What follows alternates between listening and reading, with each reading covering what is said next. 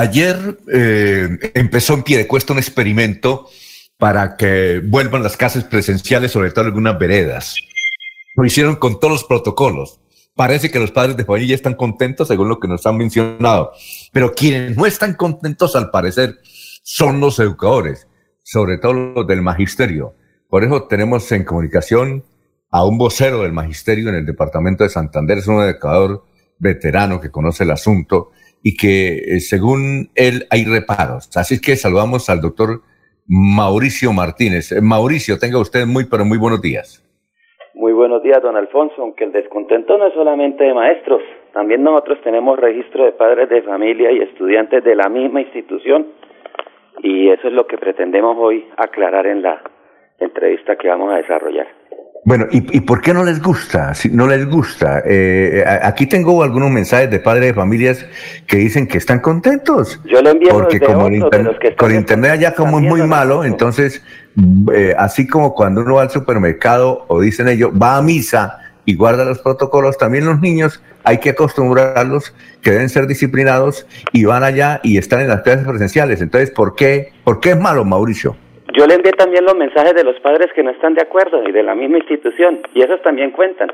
Y aquí no es un problema de gustos, aquí un problema que está jugando es con la vida de personitas que si bien hay que generarles un acostumbramiento, no es sobre el ensayo y error. ¿Y por qué decimos que están obrando sobre el ensayo y error? Y bien lo tituló usted cuando dijo un experimento. Y están cogiendo a la gente del campo de conejillos de indias. Estuvo inclusive presente la semana pasada en la reunión preparatoria uno de los miembros de la mesa de padres de familia de Piedecuesta, que representa a, los padres de la normal. Y él mismo decía que él, pues obviamente como representante del 100% de los padres, tiene que hacerse presente y velar porque las situaciones se hagan con el cumplimiento de las debidas circunstancias, pero que él hace parte de ese 90% de padres de familia que no están dispuestos a enviar sus hijos en estas condiciones. ¿Y cuáles son estas condiciones? Un comité técnico que, entre otras cosas, arma la alcaldía y no tiene presencia de los educadores ni tiene presencia médica a un tema tan delicado.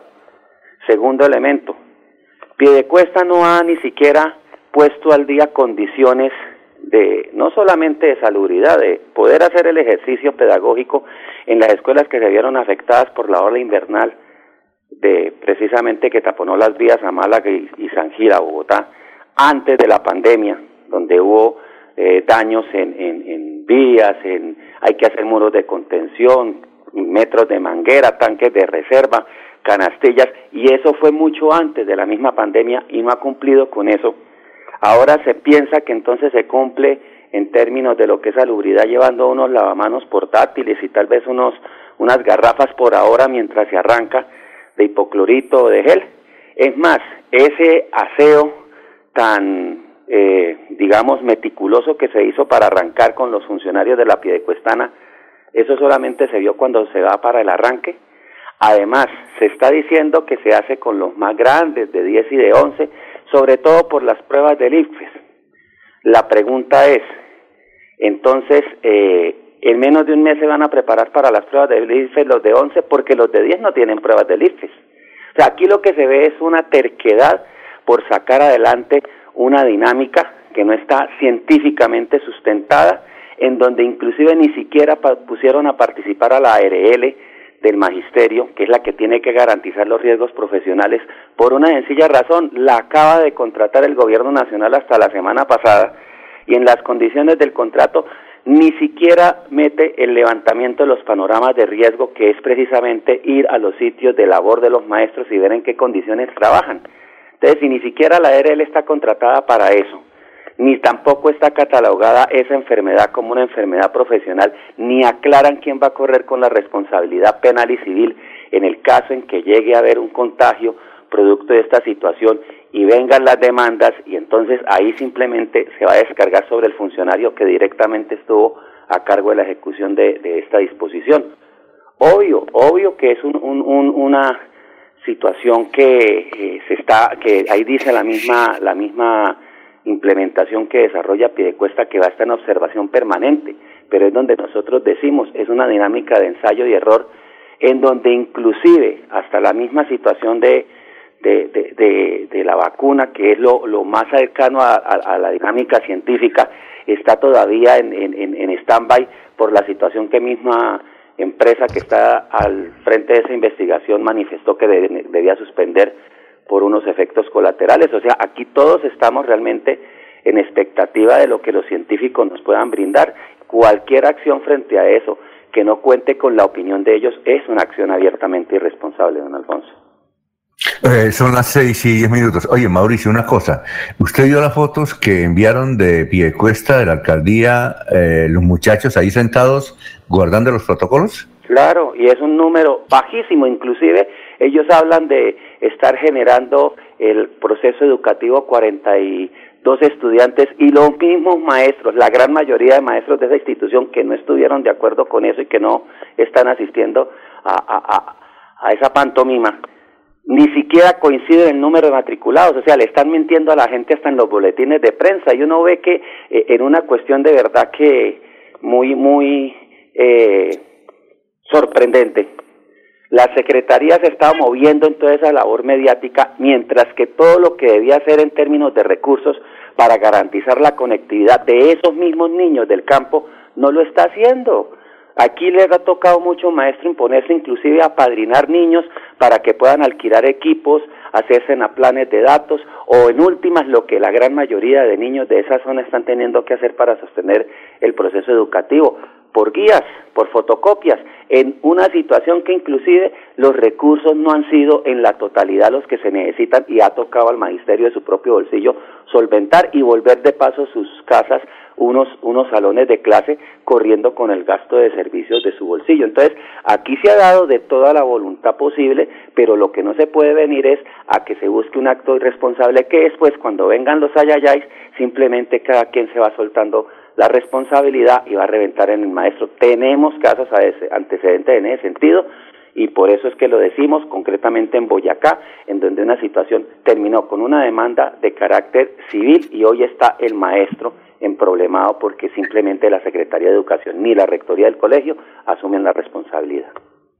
A ver, Jorge, estamos hablando con Mauricio Martínez, dirigente de los educadores en Santander. Son las seis y doce minutos.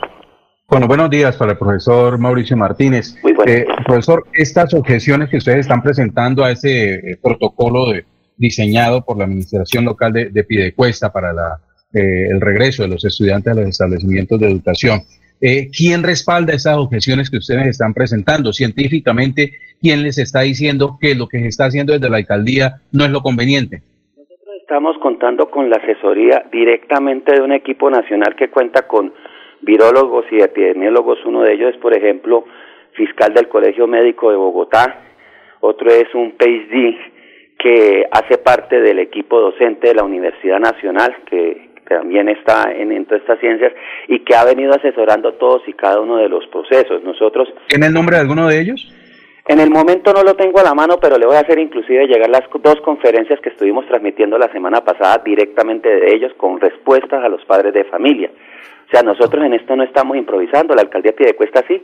Vuelvo y le digo, un comité que se monta que no cuenta para la implementación de una alternancia ni con maestros ni con ni con sector médico, o sea, hay muchos doctores.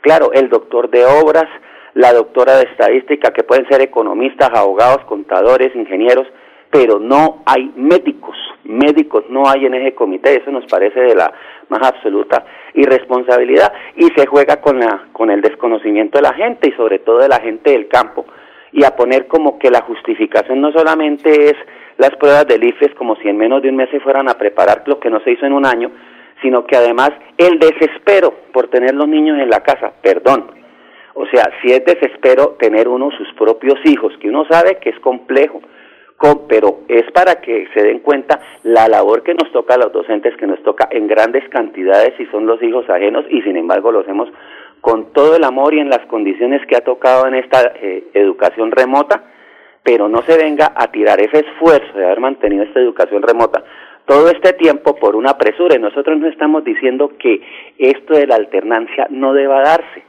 Va a darse en el momento que corresponda y con las medidas necesarias pero ni es este el mejor momento y las medidas que presenta el, ejercicio de contingencia, de alternancia de la alcaldía de Piedecuesta son de verdad abiertamente irresponsables.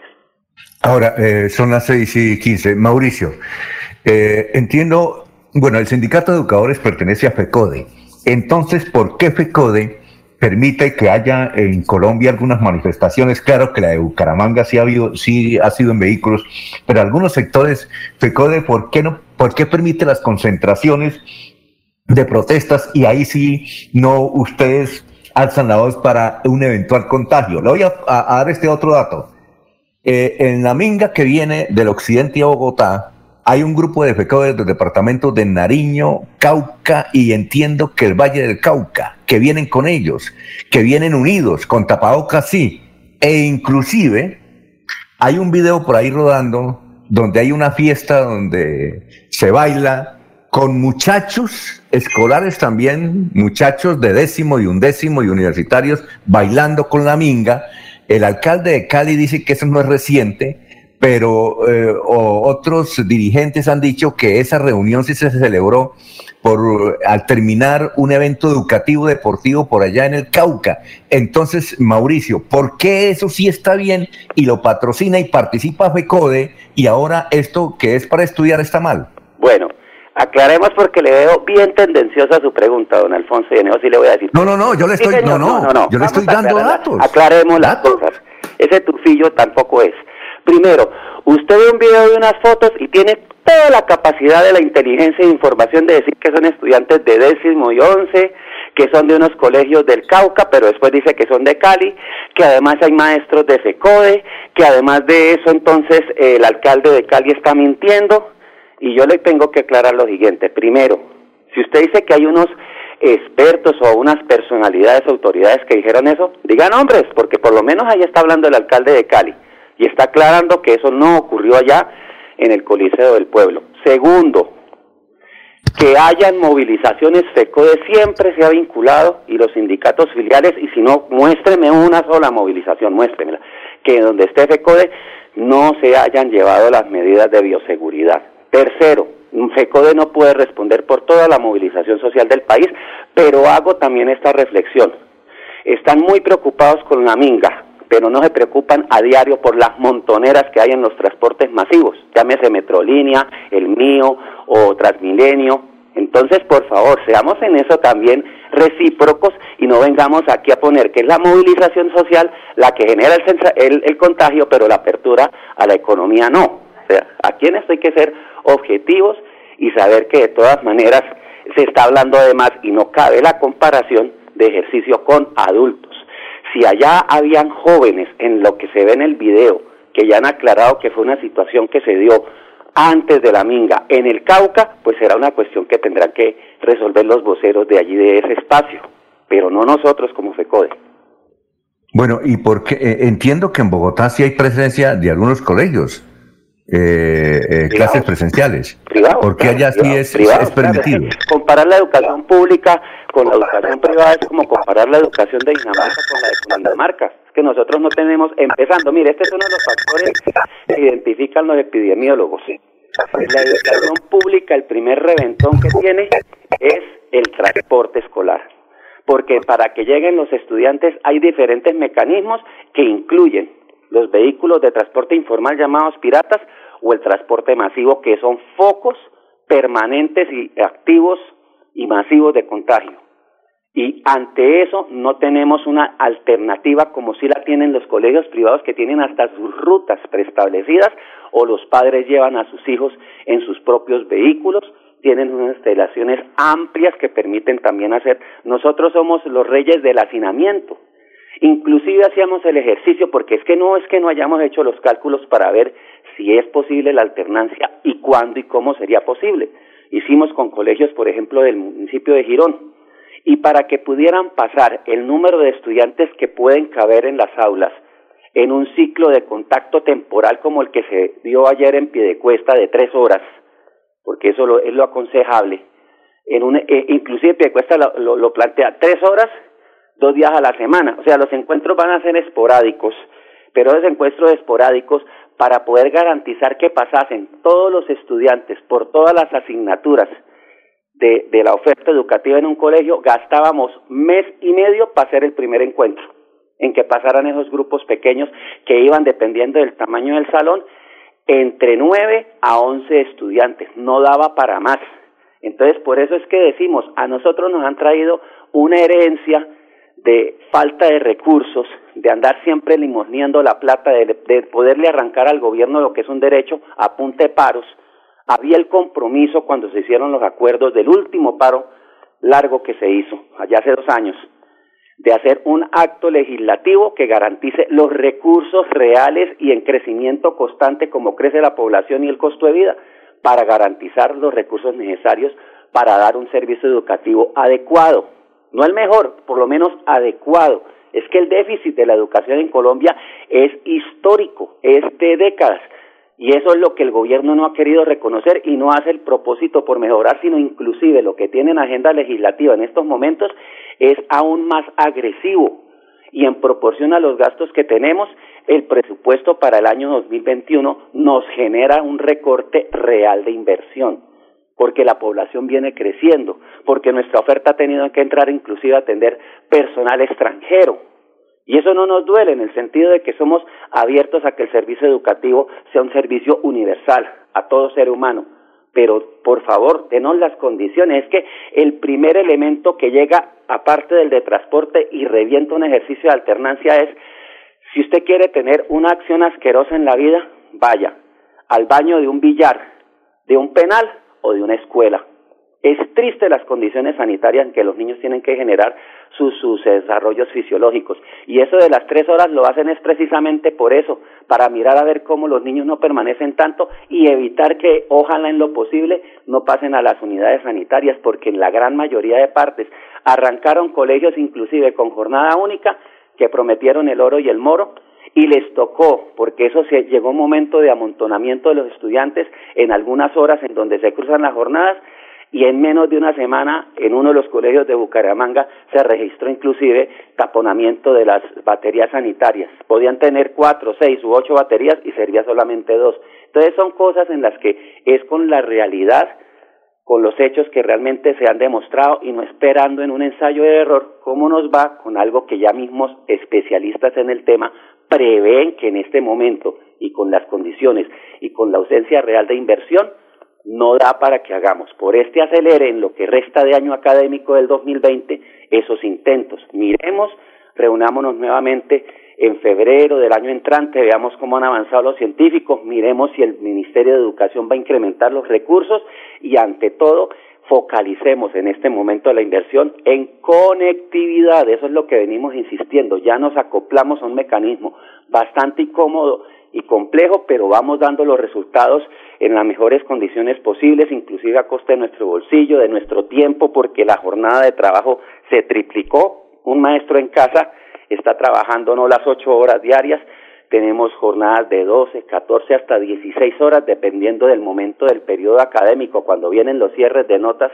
es mucho más complejo, pero venimos dando resultados y, y no nos hemos quejado tanto frente a eso, pero que no nos hagan que después de todo este sacrificio para evitar precisamente el contagio, no tanto incluso de los menores como una afectación de ellos, porque también lo dicen los epidemiólogos, ellos tienen un nivel inmunológico bastante fuerte.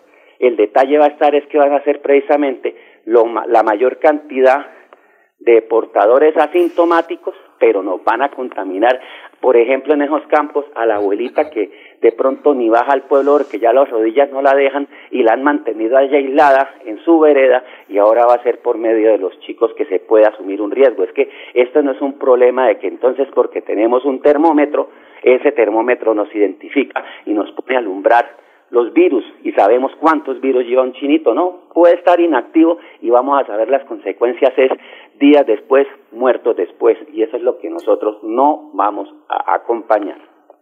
Sí, bueno, eh, Mauricio Martínez, dirigente del Sindicato de Educadores de Santander, muchas gracias por haber estado aquí en Radio Melodía, muy gentil. Cómo no, don Alfonso, y estaremos prestos a todo momento en que haya que hacer la observanza y precisamente por esa terquedad, la semana entrante vamos a desarrollar un paro nacional de 48 horas el próximo martes y miércoles 20 y 21 y vamos a hacer conferencias transmitidas también para los padres de familia el próximo sábado por líneas de Facebook Live.